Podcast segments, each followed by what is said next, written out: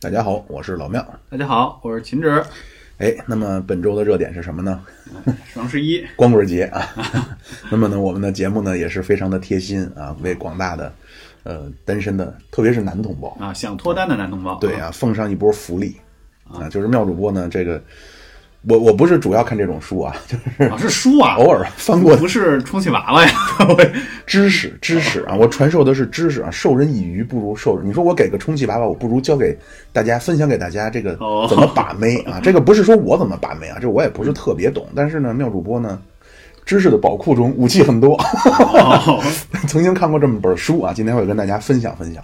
嗯，那么呢，我不知道秦志明这个感触啊？其实现在双十一啊，已经。变味儿了，对，脱离了原本的光棍节的属性。对，我们现在提起双十一，也不叫它光棍节了，都叫它电商节。那是啊，都是开始纷纷购物啊。对，一年两个电商节嘛，一个六幺八是京东搞的，一个是双十一是这个阿里淘宝搞的，好像还有个双十二啊，双十二对，基本上双十二也是就是双十一的延续。我天，一年的购物的延续，不断的收割咱们。对，大家还记得就是双十一的这个，就尤其是这个。阿里啊，淘宝做这个天猫，淘宝天猫做这个双十一，大概是什么时候开始的吗？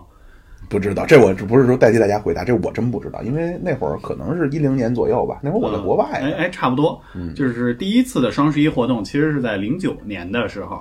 哦，那个时候呢，天猫还叫淘宝商城，当时的他们的这个老板啊。就是也不是老板啊，就是内部的这个比较高层的人士，就是逍遥子，叫张勇，嘿，就是现在这个阿里的 CEO，现在阿里 CEO，他他就说了一句话在内部说，我们想让消费者每年好好玩一次，哎呦，哎呦，这一句话之后就促成了这个每年的这个双十一电商节的这么一个活动。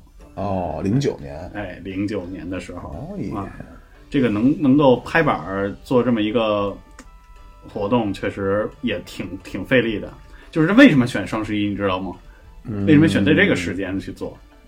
不是光光棍节？哎，是因为啊？那这照他这么说，应该不是啊，因为他没说回馈单身。对，不是回馈单身人士，就是其实当时选在十一月呢，其实是想着说十一月是一个换季的时间，应该是说大家应该开始换季啊，要重新买衣服啊，这个时间点的时候。然后呃，其实就是十月、十一月、十二月这几个月，应该是换季、应该换衣服的时候。他就想呢，十月有又有国庆节了，十二月一般都是圣诞节，那所以我就想着十一月就相对合适一点。那双十一呢，又又有点这个意义，对吧？对对，借着这个双十一的这个时间点，所以就做了这么一个活动。其实当时的时候做这个活动的时候还挺简单的，就是他们想法就是帮商户去清清库存，所以就做一些让利促销的这么一个活动。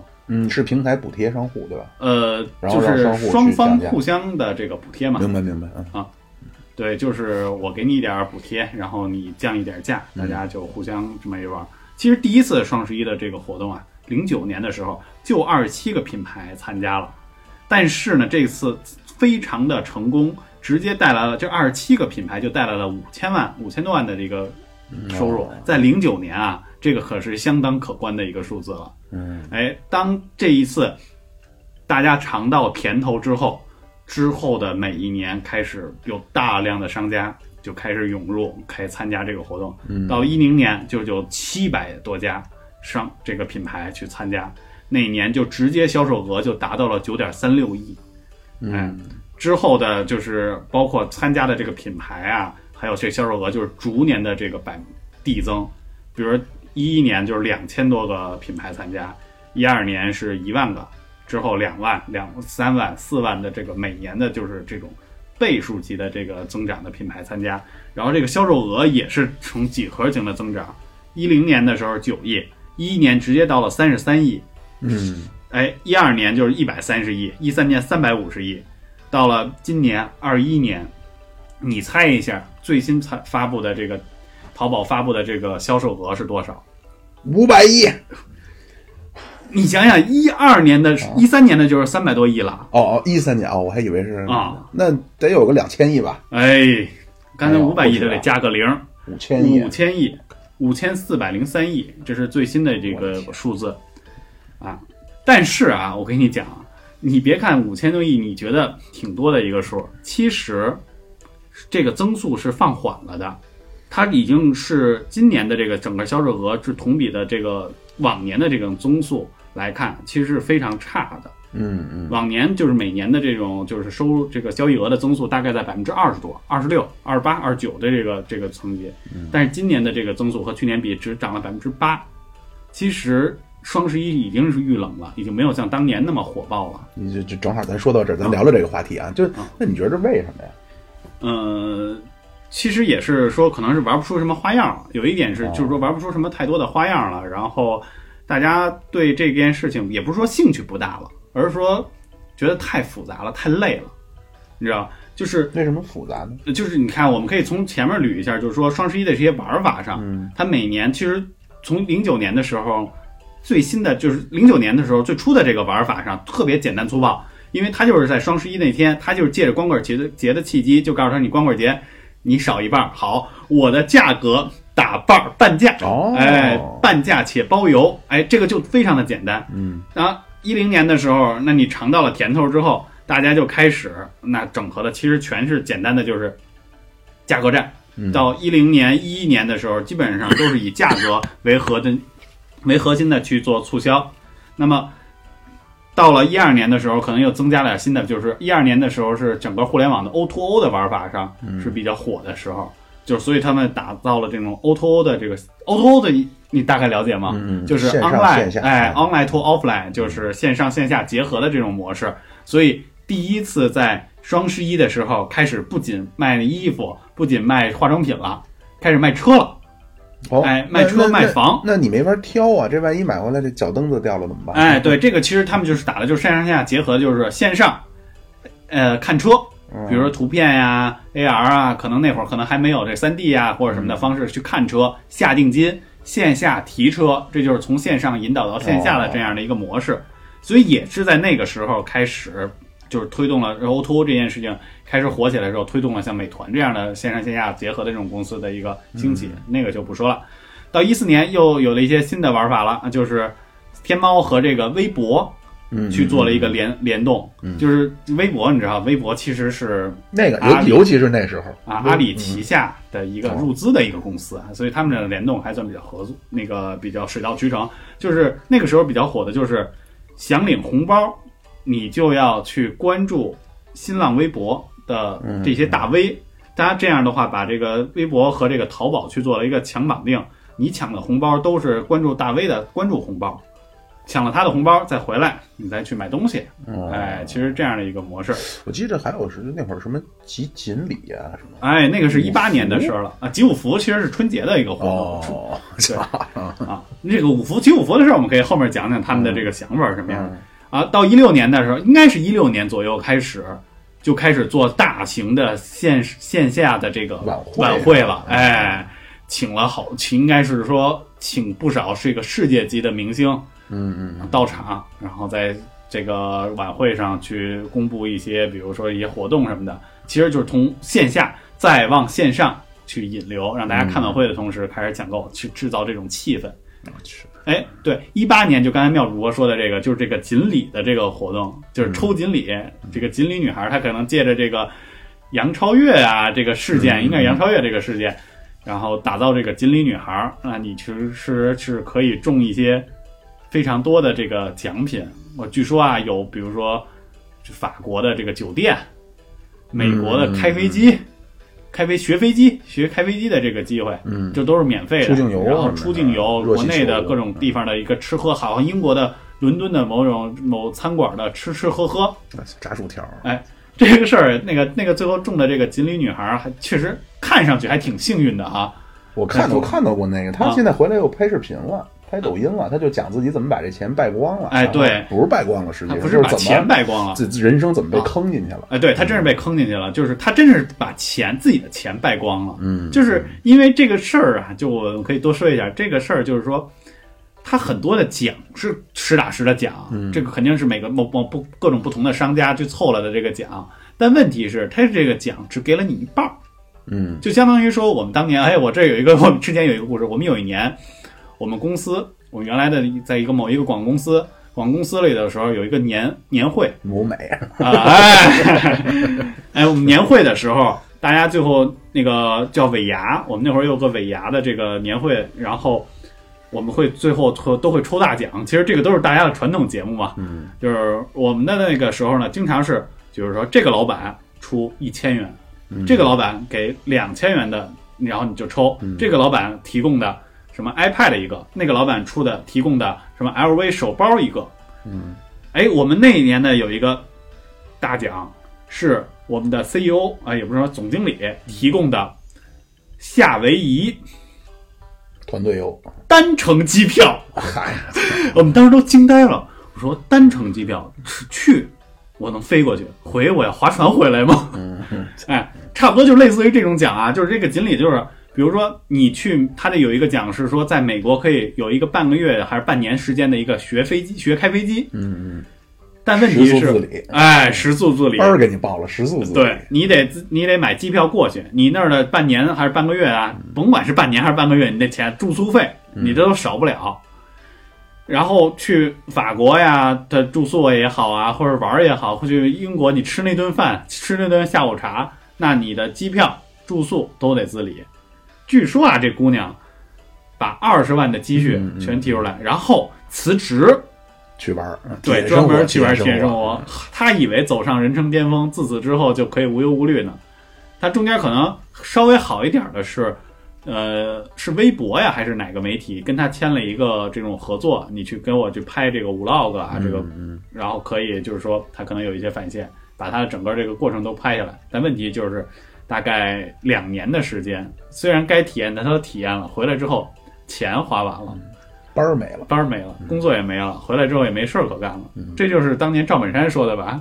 对，人没了，呃，不，钱没了，人还在，对是吗？对，这个而且他回来，他说他找不着工作了，对啊因为他一下离职，而且他是好像是互联网公司的，就是变化很快，啊，一回来发现什么都不懂了，跟不上了。对对对，对，呃，这个确实怎么说，我们也不知道他是幸运还是不幸运，嗯，不幸运嗯，我觉得肯定是不幸运。我觉得这真是这贪贪小便宜啊，嗯，所以吃大亏。对所以这个事这个事儿就是说，有的人这种属于叫偏财运。哦，对，有的人就是，哦，我就是就是咱们私底下有一些人大家交流，就是有的人就是有那种大财运，就是我不会中小钱，但是我可能最后我能中个大奖，或者说我某公司或者我的业务上蒸蒸日上，或者这种。节目上市了，哎，对，那有的人他不是，有的人是偏财运特别的好。哦什么叫偏财运？有的时候就是小偷小摸不被抓，哎，出门不捡钱就是丢。哎呦，好家伙，哎呀，出去吃个饭，刮个那会儿还能刮发票，还能刮个奖、哦是吧？哦中中个五块钱，中个十块钱、哦啊，去抽个什么小奖就能中个什么，哦，出门什么时候就能中中个小奖，发个开个什么发票什么的都能有个奖，有个十块钱八块钱的奖，就就是这种叫偏财运。我有的人就是这种偏财运特别好，但可能就 真不挣大钱。是 对，那这个大概简单回顾一下整个阿里整个一个发展的这个情况啊。对，就是这样活动还是挺挺丰富的嘛。就是前面的活动还是挺丰富的，就是我们其实还是很佩服之前这个阿里就是逍遥子的这个张勇的这个魄力，他敢在这个时候做这种活动，或者说他敢说一个互联网公司，嗯，一个飘虚无缥缈的互联网公司，没有实打实产品的互联网公司，敢在线下花那么多钱去做一个晚会，这个也挺不容易的。其实很多年，就是说你没见过说互联网公司开晚会的，这个其实我觉得也是他也是头一号了吧。嗯，之后你比如说像 B 站、哔哩哔哩啊什么的，他们也做晚会，其实头喽都是这个学的啊学的他。这个事儿我跟你讲，我还是挺佩服他这魄力的。像我曾经供职的某互联网大厂，嗯，我们曾经也有过这么一出事儿，啊，就是某一年我们在做春节的活动的时候，我们的某位总监就曾经提向我们的 CEO 提出了说，我们也要做一个春晚，我们要请世界级的明星，哎，那会儿是不是那会儿那什么度娘那是你们弄的吗？呃呃，度娘是我们一个 HR，一个 HR 的一个小姑娘。那，是个什么晚会？她是在年会上，哦。就是公司年会，然后那年的年会大家走个秀，哦，哎，那个姑娘呢，嗯，还是可以的。跟跟您私交甚甚密，我还真我，她是我一个朋友，我一个 HR 的朋友，坐她身后。哦，啊，说以前啊，她之前跟我透露没看出来是吧，对，没看出来，但是也没有想到那次怎么这么的嗯火爆。可能也是拍的好，我觉得。其实很多，反正就我参加一些公司年会的感觉，就是确实是很多就女同事啊，咱们说，就她平时真是不太不捯饬，但是一一开年会吧，班儿一穿，对吧？小丝袜、小礼服，哎呀，那个真的是上台前把衣服往下拉了拉。啊！对，然后我们就说回来，我们那个总监当时就说我们要做一个春晚啊，然后。当年的时候，他还算权力还挺大的，这个总监啊，管不少事儿。然后能管您，那权力肯定小不了。就是管说我们要，就是他就是当时管说我们当时这个我们这个大媒体啊，我们这个大平台要在春晚春节这个阶段要做一个大型的活动，到底做什么？他就提出来说我们要做一个春晚，我们要做一个线下的晚会。嗯，直接被我们的 CEO 啪一巴掌拍回去了。艳红。哎，是谁？我没有说啊，啊，直接一巴掌拍回去了。哦，啊，然后这个事儿啊，这个汇报，这个活动的汇报是周四，周五直接总监会下达命令，这个人不要管这些事儿了，以后都不要管。他管什么的呀？之前是啊，管的偏编辑，然后偏偏运营活动，就是就是偏就是用户增长这个层面的运营活动。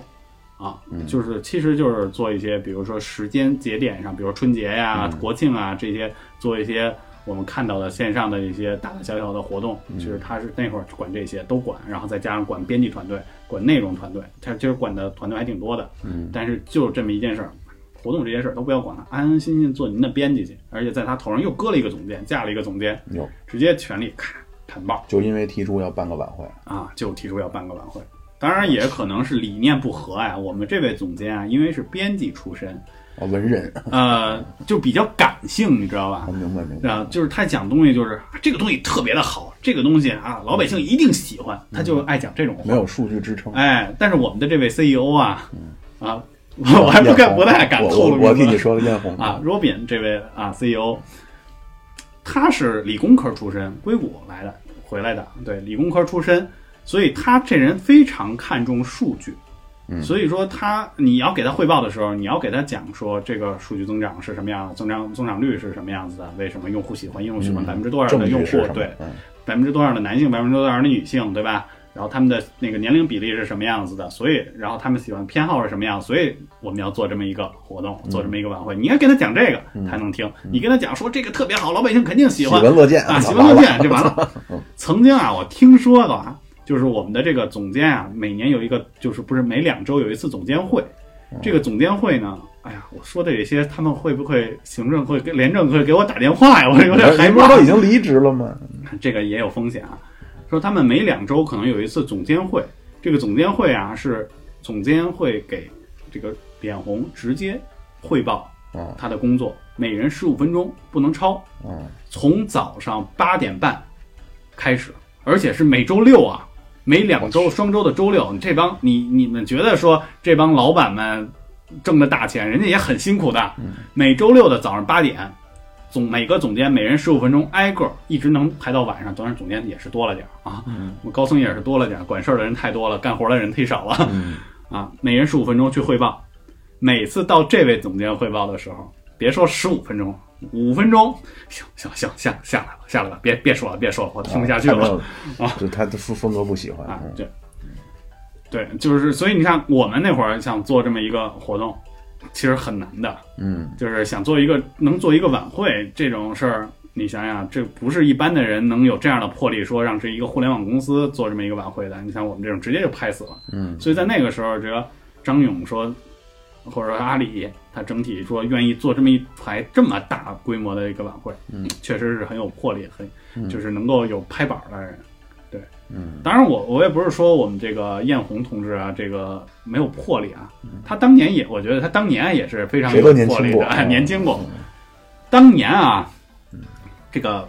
百度这个平台之所以能做成现在的这个百度，也不是说现在啊，能做成这个百度，首先能做成 BAT，也是当年这个艳红同志拍桌子拍出来的啊。这个说，据说当年他们是在就是北大旁边的一个小招待所，未名湖畔，有这么一个会议室里头，大家他们常年在这里工作，当时的百度呢，可能那会儿还做的，其实他们做的叫搜索引擎，还不叫百度，做的搜索引擎，他们给什么呀？他们给那些门户媒体啊，比如新浪、搜狐，那会儿可能以搜狐为主啊，去做站内的站内搜索，做这个些东西。其实那个时候啊，他们内部那会儿叫百度七剑，有那么七个比较著名的这个老 这大佬啊，元老元老级的人物，他们就是在商讨说我们今后的方向到底是什么，嗯。大部分的人的这个想法，就是都倾向于说，我们继续做这个站内站内搜索这件事情，为他们提供技术支持，就是一个搜索引擎的技术提供商。嗯嗯，就更多的偏向于这个，这样的话，他们呢钱也能挣得比较快一点。艳红同志啊，他当然有说有一个著名的这个道具，可能可能后来都得陈列在这个百度博物馆博物馆里头啊，一个搪瓷缸子，就拍着桌子，拍着缸子，啪拍在桌子上。水花四溅，我就要做这个搜索这个门户搜索引擎的这个平台，搜索引擎的门户，就是要摆做这个百度。嗯，如果不做，我今天就回去了，回美国了。哎呦啊！当年他也是从美国啊，被据说是被他的夫人赶赶回了，赶回到了中国。为什么？什么叫被赶回来？据说啊，这个小道消息啊，这期节目，操，这期节目信息量很大。据说当年啊，这个艳红同志啊，其实寄情于山水，并没有那么大的志向。他在硅谷啊，他只是一个程序员嘛，那会儿只是一个程序员，可能是一个很聪明的程序员。但是硅谷程序员挣不少，对他挣的也不少。但是他的他喜欢的生活是什么？种种花，种种草，山水田园派。哎，他最喜欢的就是种花种草。据听说啊。后来的贴吧里头有一个这个虫花花草的这么一个吧里头，还见着过他呢。经常潜水啊，经常潜水在里头。他特别喜欢的是这个。当然，他他的夫人这个为了逼他回国，把他后花园里的花花草草全拔了。我操！就把他逼的，他说：“你相当相当于各位，您那个多 多年网游装备被他老婆 被删了。对，就是这么一个事儿，把他逼回来了啊。对，回来之后啊。就是就是这么一拍桌子，大家可能也被他的这个魅力所感召了吧？美其名曰个人领导，个人领导魅力，魅力。然后从此之后就开始走上了这个百度的这条路啊，重新作为一个引擎。可以跟大家分享几个个人领导魅力的这个道具啊。第一很有名，小平同志的烟哦，这个当时啊。就是跟撒切尔夫人那会儿谈香港的问题，嗯啊，当时说这个撒切尔夫人被什么所折服了呢？嗯，小平同志一边抽烟一边叭叭吐痰，就是往那个痰那个那个旁边那痰盂里吐痰，然后叭叭弹烟灰。我说这太惹不起了，这太厉害！你这还斯大林同志的烟斗，斯大林同志，斯大林同志的烟斗敲你啊，那倒不是他的领导或者叫领导风格呢？嗯。是抽烟斗，嗯，然后啪往桌上摔，我操，震撼四方，无人不敢俯首称臣。那我可能近代，我近近两年，我觉得还有一个叫川普的 Twitter，呃不，他那没有没有震撼力啊，川普啊，他那个上面说点话挺狠的。据说川普很有可能下一次卷土重来，川宝宝啊，我相信，我相信。但是咱咱们这个好像不太好说实证啊，啊，咱们说说这个双十一啊，啊，就刚才秦止说了一个，就是现在双十一不火了，对。然后我是吧？对我们就是，哦，这个我们跑题跑的有点远。没没没事，一会儿一会儿再说。对我们刚才说就是说，因为这个张永茶一系列的这种举动，包括说做做活动啊，做这种发红包的活动啊，做春那个做晚会啊，然后包括做这些锦鲤的活动，其实一度的把这个双十一做的风风火火的，然后做的就是说大家也是趋之若鹜的这样活活动。但是今年不太行了。嗯，其实不是，不只是，其实不只是今年不太行了。这两年应该是从一八年开始，整体应该处都是处于在一个下滑的一个趋势。自自从我一开始进入双十一网购大军不行了，但是据说啊，是因为疫情的原因，其实是放缓了这个双十一的这个下滑趋势的这个下滑的这个放缓了它的这个增长增长率增增长率，也不是说不不不是这样的，就是如果有疫情。下滑这件事情开始的更早，应该从一八年就可能开始了。嗯，因为有了疫情之后，大家可能出不了家门了，之后反而网购又重新刺激了一波。嗯，但是二一年的时候，其实还是这个历史的车轮应该是停不下来的，依然会在二一年的时候，对，依然还是会下滑。其实主要的原因就是在于说，你大家有没有感觉到，就是说现在的双十一你玩的很累，就没有当年的那么纯粹了。我几我几年前那会儿双十一的时候，我我因为你想我我是一八年，呃，但我可能一九年或者。零年我记我记不清，可能一九年我开始的双十一买，我那会儿我都不会。对，什么叫不会呢？就是我听他们说双十一，双十一，然后一看那个，比方说原价多少多少钱，然后画一叉子，几个，对，我以为这个就是最终价了啊。而且我这人呢，就是坦率讲啊，就确实是对钱这方面不是特别的敏感和细致。你比方说，你最后一算这个，你我不是就买一件，我买一堆，对，然后一结账呢，其实那个数是原价，嗯，就是我当时不知道，还得什么。呃，等到哪天哪天再付啊！所以其实我是被那个噱头骗了，原价买了一大堆东西啊！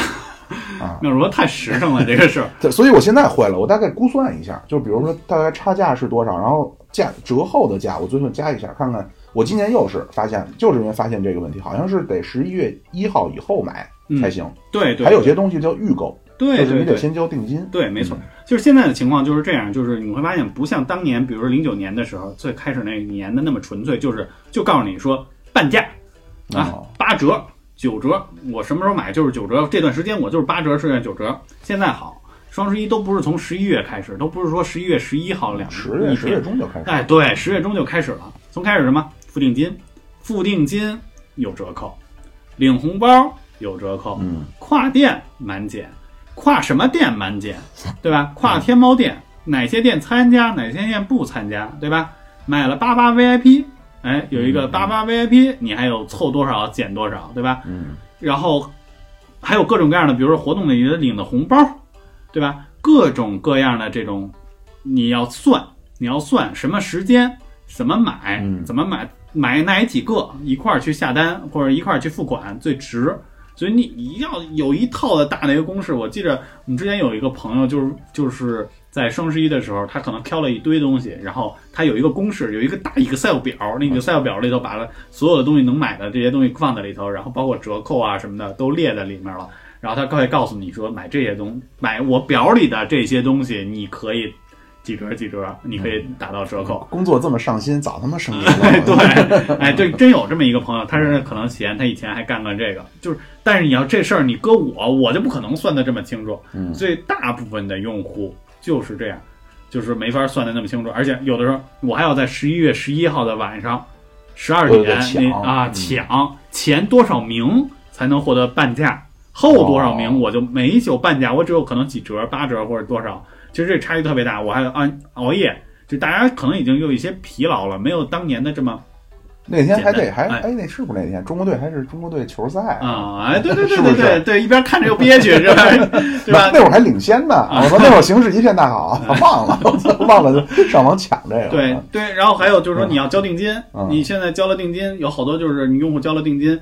就当时啊，对你又不退定金这个事儿，你又不退。然后，但是你当时付定金的时候，尤其是买东西这件事情，特别容易被情绪所鼓动，对吧？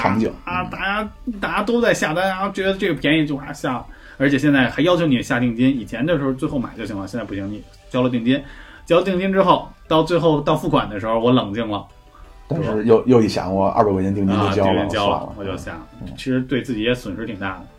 就是你会发现，现在的这个平台啊，就是阿里这些平台做这个活动的时候，它已经不是在照顾用户，就是 C 端用户的这个感受了，它更多的偏向于考虑自己平台的一个感受。嗯，这个我们可能说的稍微专业一点啊，这个事儿可能没事。这期我觉得挺好，这这不这扯扯这部分挺好，有点扯，偏平偏偏普及啊，就是科普性质啊，就是。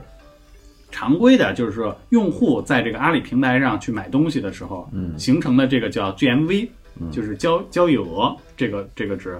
但是 GMV 的这个值呢，对于这个平台其实没有太大的帮助，增长率明显降降。它只是增长，它只是一个，就是说，只是在我平台上是一个值，叫 GMV 的交易值。其实收益的应该是那些商家，相当相对是那些商家，但是商家现在也不太愿意。大折扣了，打五折或者什么，他可能要更多的那个，他可能要求那个，你得给我补贴啊或者什么的，对吧？对于平台，我又没有很多的这些收益。平台收益其实什么？对于这些，比如说，甭管是淘宝、天猫，还是说你，大家看那些什么爱奇艺啊、优酷的这些视频网站，还是小屏小视频的抖音啊、百度啊这些，他们还看重很多别的数据。嗯，就是互联网的公司，大家可能都了解一些，比如说 DAU，对。MAU，DAU 什么日活日活跃用户，然后可能还会看月活跃用户 MAU，对吧？这两个数字综合的去看。时长，对吧？啊，对对对，这个基础上 DAU 看时长，在线时长，然后还有啊，它可能因为不同的平台，它可能会看的可能东西不一样。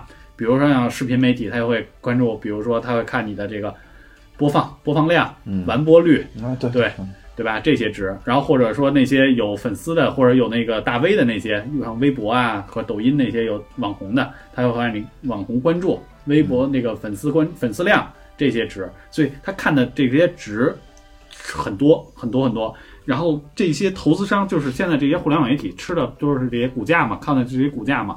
他就看后背后的这个金主，他们的金主就是那些投资商嘛，他们会看你的这些增长，它的增长里头一部分是钱的增长，比如说我挣了今年，我这一年挣了多少几几百个亿。交易额，对交易额，还一部分我会看你的这个线上平台这些数据的一个增长，他把可能会把这些数据增长都算成钱给你揉进去，那我要看你 DAU 的增长，我要看你这个 MAU 的增长，看你这个粉丝的关注量的增长，然后时长在线时长的这些数据，所以这个阿里有的时候啊。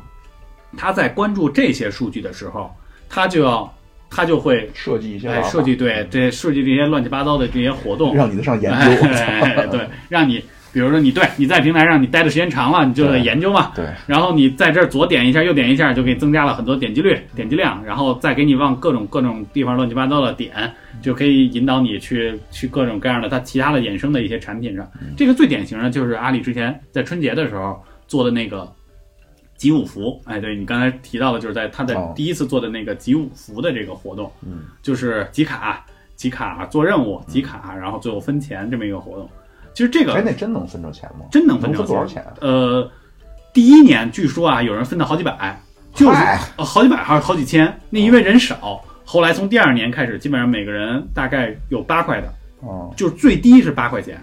最高是有八十八，然后你得你得每天去忙活着去转发呀。对，这个就是其实这个事儿要要细说，就设说到了这个设计怎么设计这个活动了。嗯啊，那不才在下呢，也确实略懂一点这个。无量奸商。对，怎么设计这个活动啊？其实说白了就是我们就是比如以集五福这个事儿为例啊，它是一个特别典型的一个任务型的一个活动。嗯，就是你其实是。说怎么去挤这些卡呀？就是五福的这些卡，其实就是让他让你去做各种不同的一些任务。那做的这些任务，其实就是在去帮助这个他这个平台去揽一些量。比如说我每天要登录，嗯，哎，这就是拉 DAU 的，嗯嗯，他让你说拉一个好友进来，嗯，这就是增分享增分享量的，嗯，其实拉分享就是拉用户增长。去蚂蚁森林浇个水，嗯，这就是我为蚂蚁森林引流，对吧？去登录某个保险，某个保险，这个就是他可能做一些品牌合作呀，或者什么的，去往他的其他的一些模块上去做引导，这就是不同的，这就是不同的任务，其实也是在为他不同的这个平台上不同的衍生的这些产品去拉不同的数据，哎，嗯，做活动其实最核心的是什么？就是给用户利益点，嗯，利益点什么最纯粹？钱，哎，对，其实最纯粹的活动的利益点就是钱。或者就是说，比如说现在像天猫这些抖音，或者最典型的就是拼多多做用户增长的最典型的就是减价、降价、折扣，其实它就是钱，用这种钱的这种方式来吸引用户是最纯粹的。你要说，比如说靠情感共鸣啊，或者说靠一些其他的什么那个时事啊或者什么的引导用户能行，但是都没这个拿钱纯粹，而且这个用户量能扩大到最大。你只要有钱放在，然后有钱放在上面，大家就会。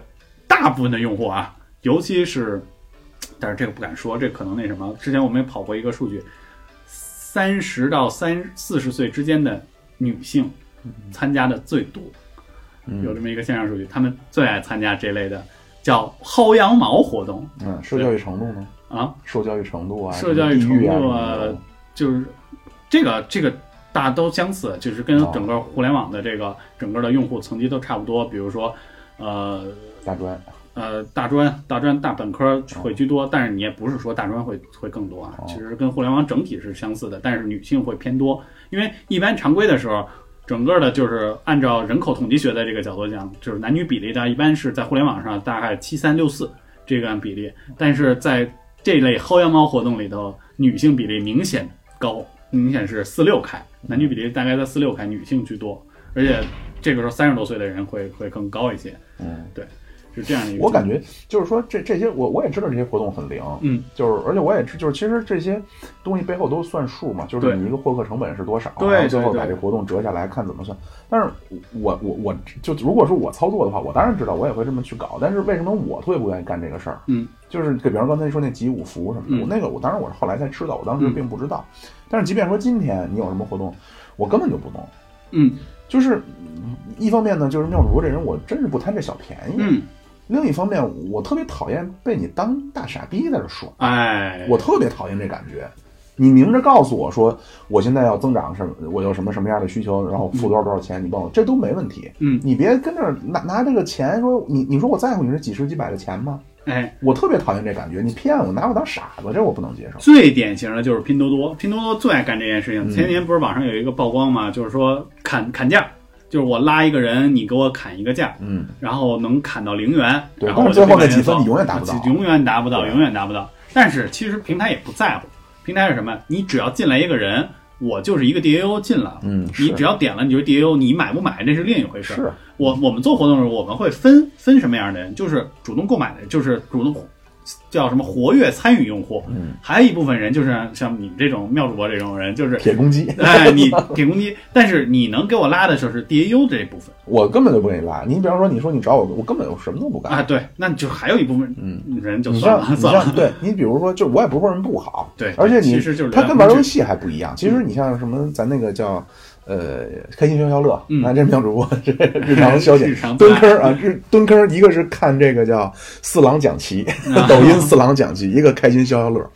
啊，这个我我知道，我干那个其实它里边也会有广告，那我就给他贡献的，相当于是我是他的一个用户嘛。嗯，但是那个我是有价值的呀。你说你点几下什么收集一个泡泡，那没我我真的不能理解。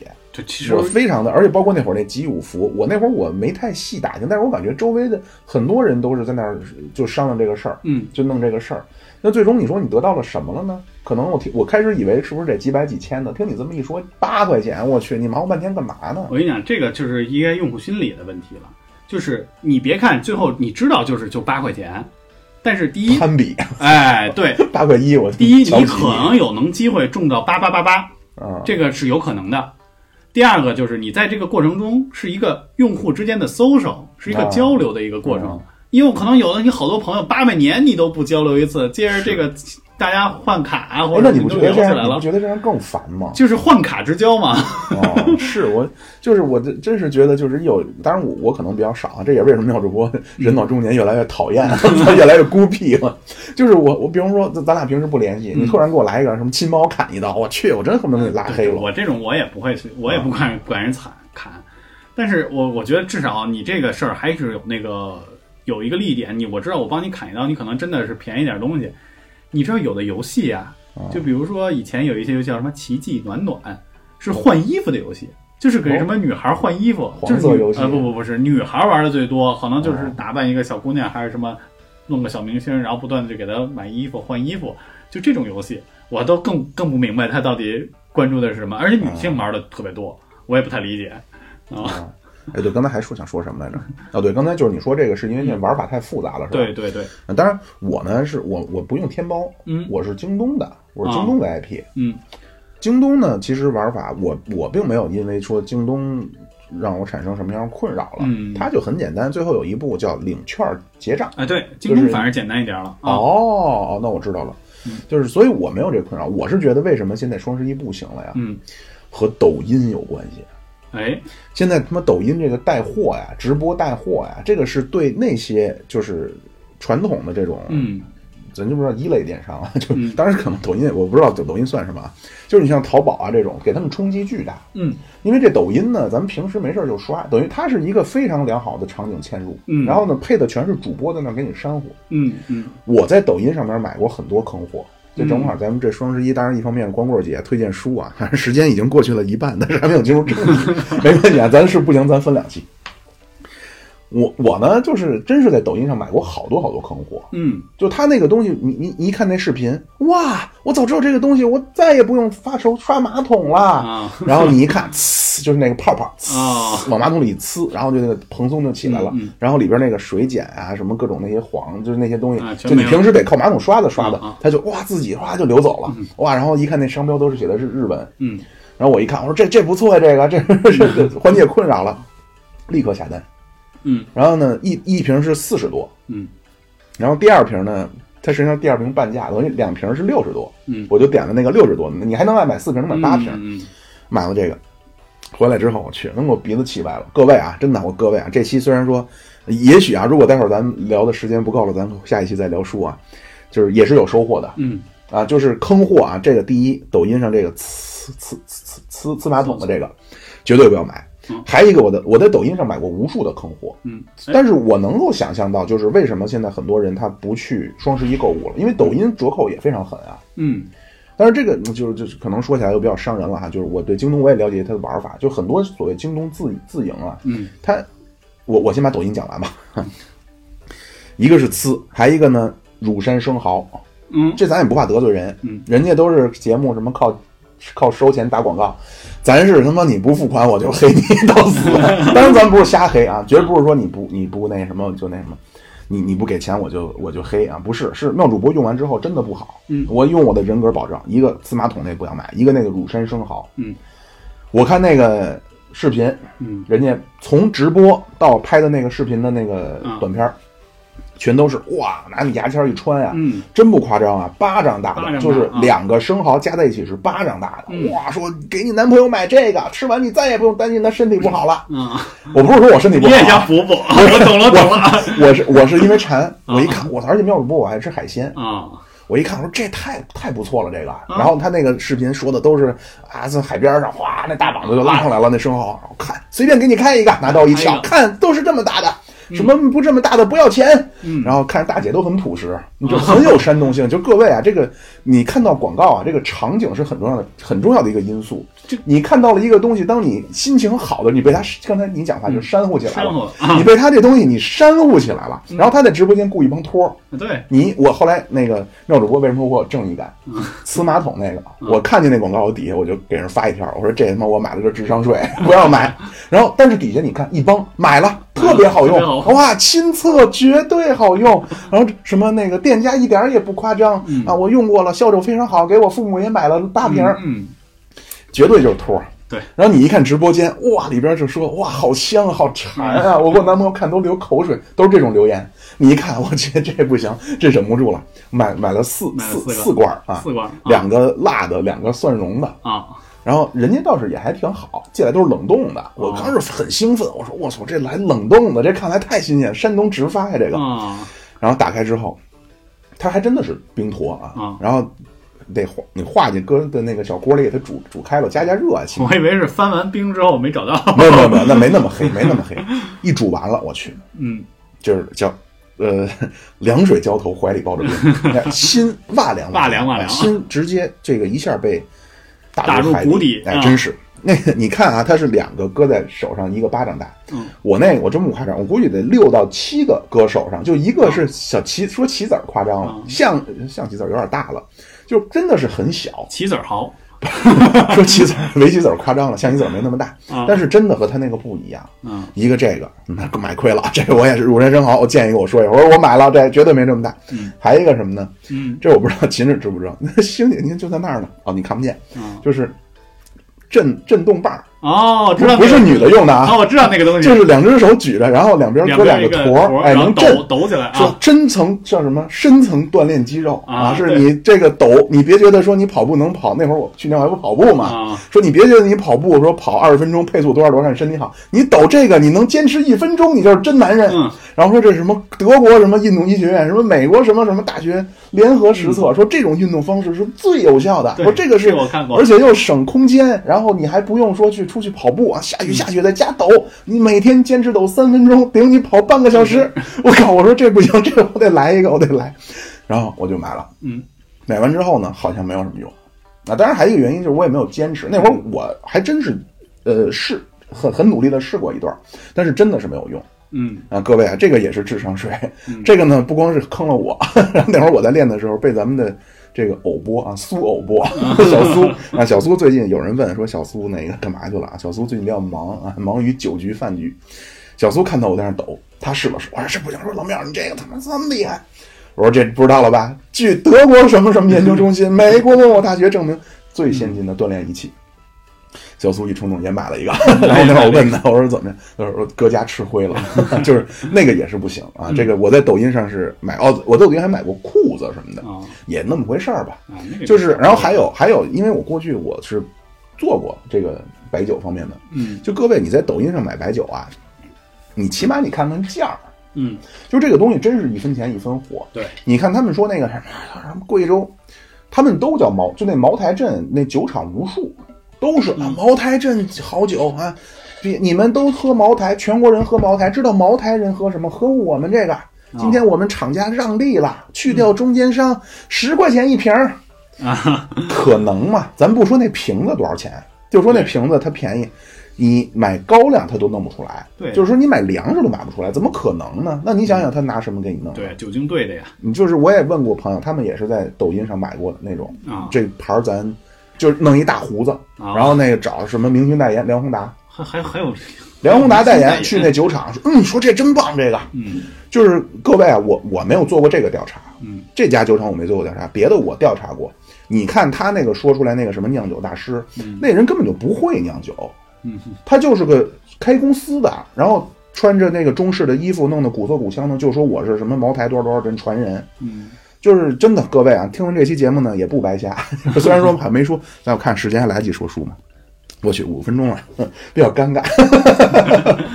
哦 我我也我也说一个，我也说一个啊，我也在网上，他们我其实不是我买的，是我爸买的。之前在网这个抖音上有那种视频，就是我有一种叫补漆剂，就类似于哦补漆，买车的哎，买车的，哎，我车上刮了、划了什么的，我只要涂上我这个东西啊，喷上，就喷上之后拿毛巾擦擦擦擦，哎，立马就车就跟新的一样，上面这漆都 出来了。哎，我爸就买了，哎，而且我告诉你，它它便宜，它是多少钱啊？九十九块钱两瓶儿啊，啊，特别便宜，哎，这相对便宜啊，就九十九块钱两瓶儿，还那个，而且不是说你不是把钱交到了这个平台上，你是把钱交给快递员儿。其实他现在告诉你九十块钱，对，到付，那卖酒也是一样。对，交给快递员那种的。然后你买完了之后，那我就拿着试吧，我还可以挺挺牛逼的，因为我也看了那个视频了，我爸给我看了那个视频，哎，确实挺牛逼，因为而且那一段时间这类视频还特别的多，嗯，啊，就是擦擦擦就行，啊我我挺兴奋的，我说咱试试去吧，立马出去了，啊，擦现拿钥匙给车划一打，然后就突然喷上就擦，我拿毛巾擦擦擦擦擦擦擦，擦了十分钟没效果呀，只能再喷点 然后再喷点儿沫儿。我跟你说，我那也是，就我那呲马桶那个啊，我也是呲完，我说这不往下走，而且它连沫，它连沫都不起沫都不起啊！啊！我说这是不是我还玩命摇，啊然后玩命摇。然后我第一次啊，就用了一整罐就是我刚开始呲完，我说是不是量不够？跟你想法一样，是不是说咱们喷的不够多？看人家那好像那泡泡都给那马桶都冲了。啊对对，我我然后我一狠心，我就把剩下的几乎一整罐全喷进去了，没堵用，没堵就不错 对我也想就搓把，我这擦擦擦，我擦了大概得有二十多分钟，屁玩意儿没有。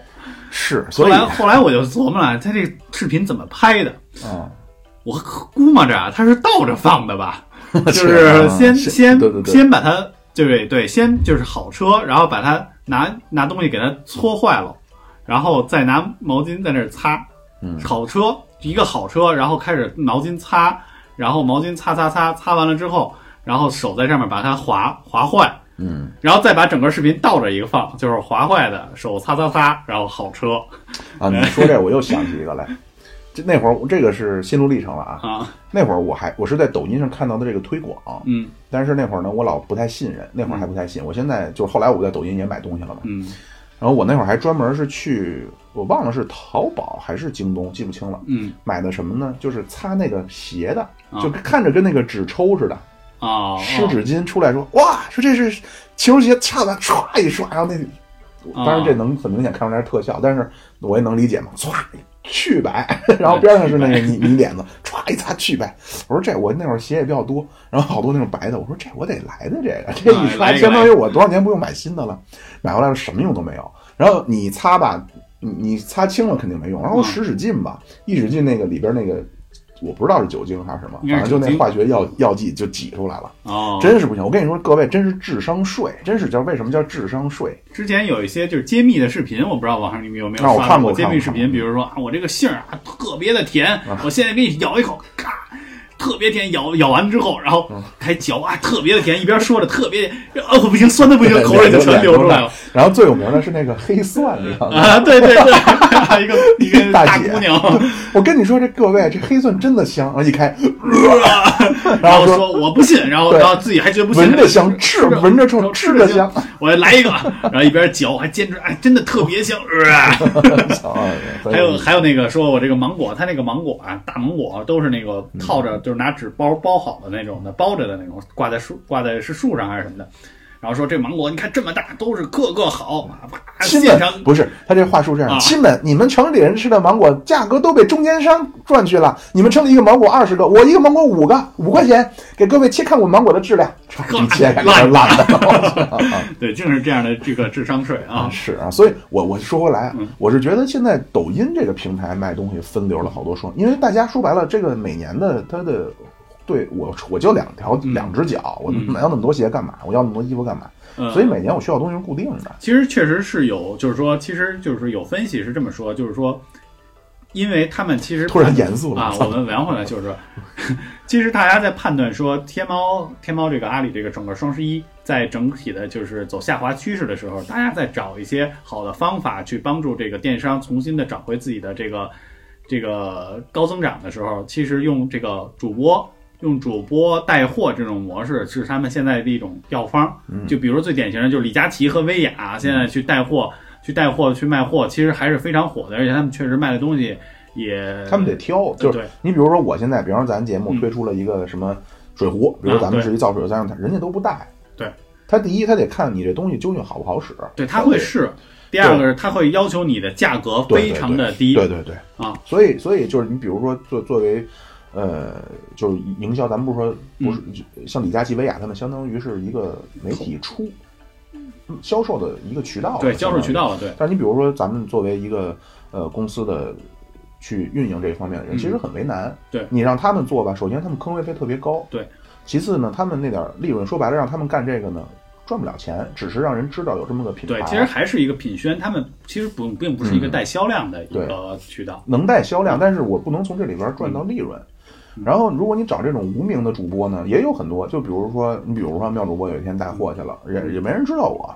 嗯。那么我这会儿也没有话语权，我只能是人家给我什么我接什么。对。这种呢，我是没脸管人要坑位费的。就是各位，你像罗永浩啊，什么李佳琦、薇娅这种，比如说咱们是造一水壶，让人咱得给人几十万，让人家在直播间里带。就这，他哪怕一个没卖出去，咱这几十万也得给他。对。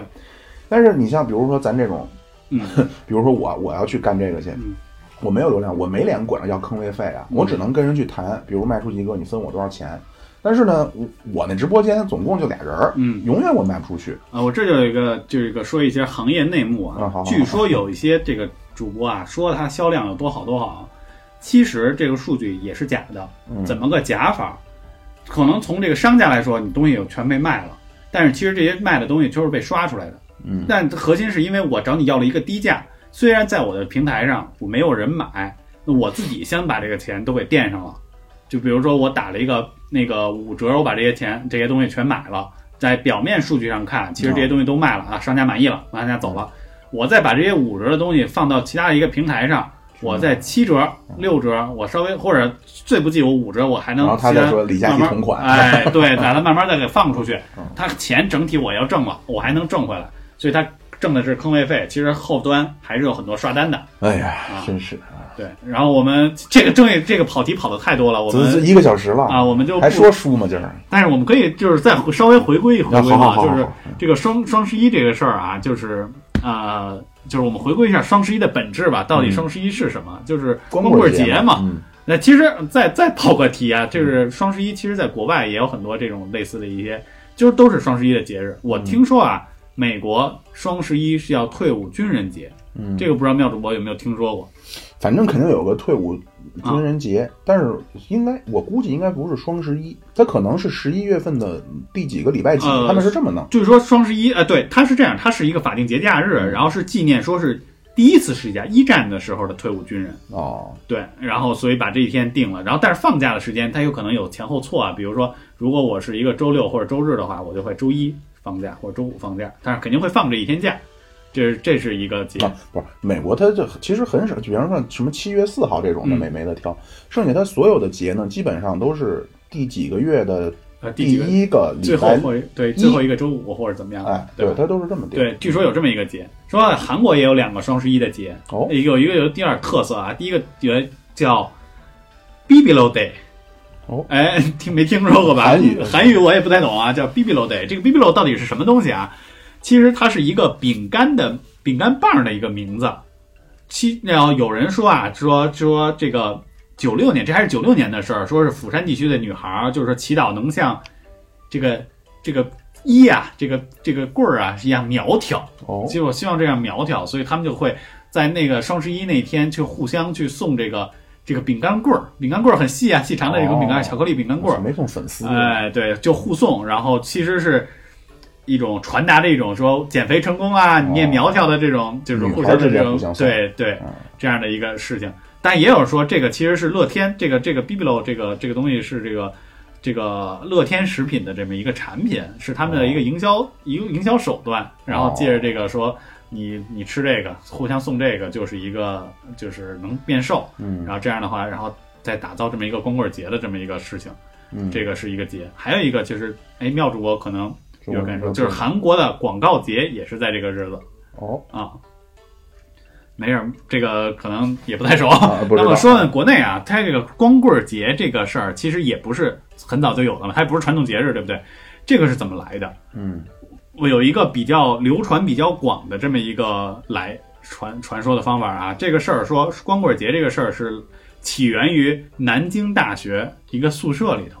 哦哎，其实就是说在九三，哎，这是九三年的事儿，说是南京大学有一个叫有一个宿舍，这宿舍里有四个大学生，每天晚上就都卧谈嘛。这个卧谈这个事儿，大家都都大上过大学，大家都了解吧？都经历晚上我是主哎力啊，对这，聊起来，那聊聊时政，聊聊这个学院里的哪个姑娘漂亮，游戏对对时政历史呃运动妹子哎，有那一天的晚上，大家的主题聊在了哪里？大家聊的是我们宿舍，咱们四个单身哎四个单身狗，四个光棍儿，这个状态非常的不好啊！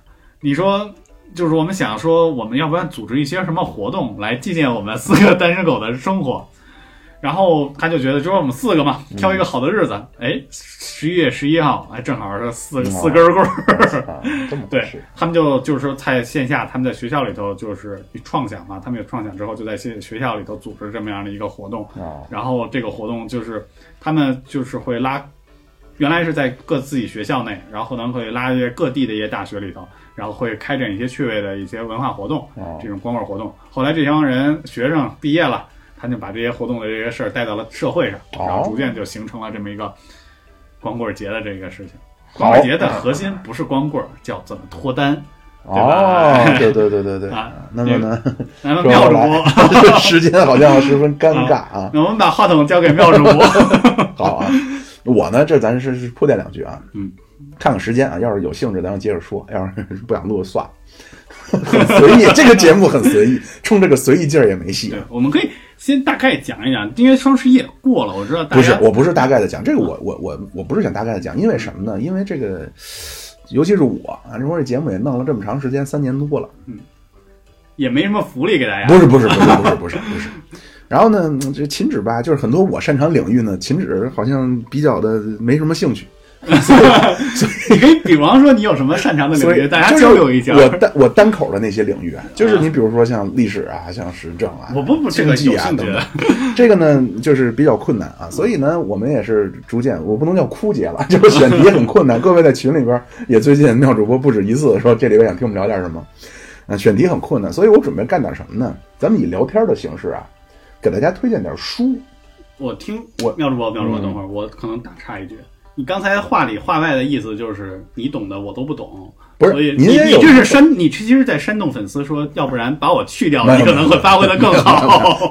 我有一个单人的节目了，这不矛，这不冲突，没关系，就是互相学习嘛。但是总不能，比如说您是来一天体物理，这我在边上只能在那听着，这肯定不行，对吧？还是得找一些有重合度的东西。嗯，但是呢，现在 选题出现了困难，所以我准备干一什么事儿呢？咱们跟大家分享分享书。嗯呃，当然我这儿对秦志也能看到啊，目力所及的满屋书。嗯嗯，有一些东西呢，可能是就是兴趣不重合的，就可能您兴趣不大。但是有一些呢，包括小苏啊，他们这些人都有用啊，大家都会感兴趣的啊。这种书跟大家推荐推荐啊。首先呢，我本来想今天这期说这个，就是双十一这个。那又怪我啊是了。这个，没有没有，我不是不是这个，我说实话啊，我是觉得这种随意聊天的状态，还有一些内容挺好啊。我也很，你看我始终没打断，因为我觉得听着挺有意思啊。嗯，这个书呢，就是教大家怎么脱单的。好，这个大家不要觉得说我我我特别不喜欢说啊，我的这个爱情靠缘分。嗯，我认为啊，很多东西都是技术，很多东西都是技术，或者我换句话说，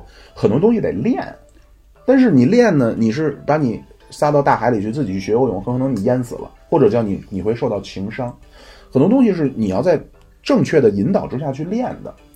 这这个确实啊，这个要是我这个确实咱俩确实是有这个理念上的不同。有。我就认为缘分天注定。缘分天注定，嗯。蓦然回首，那人却在灯火阑珊处。哦，哎，在百度中，众里寻他千百度，是这个没问题。但是如果你把这个东西细化，比如说缘分这个东西，咱们把它细化，嗯。你是认为在这个阶段，你可能是个人的状态，嗯。呃，个人的知识，然后对对方的这种嗯，呃，叫什么呢？